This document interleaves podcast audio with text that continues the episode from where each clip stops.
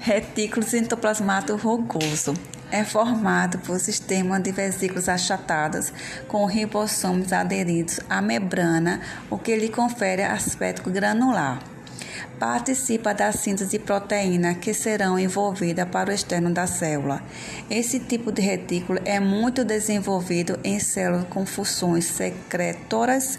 São os casos, por exemplo, das células do pâncreas, que secretam enzima digestiva, das células caliciformes da parede do intestino, que produzem muco, e das células secretoras do tipo 2, nos alvéolos pulmonares, que produzem lipoproteína sulfactante.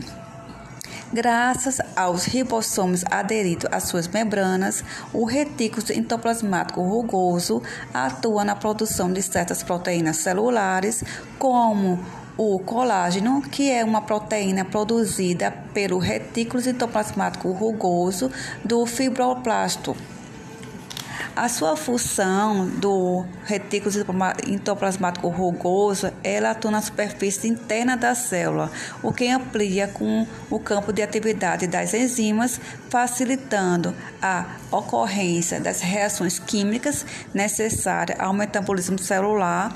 Síntese de proteína, sua função principal é armazenamento.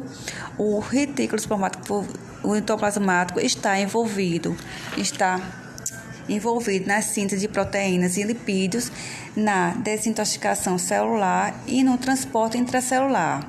Existem dois tipos de retículos classificados de acordo com a sua presença e ausência de ribossoma. A sua superfície é o rugoso ou granular e liso.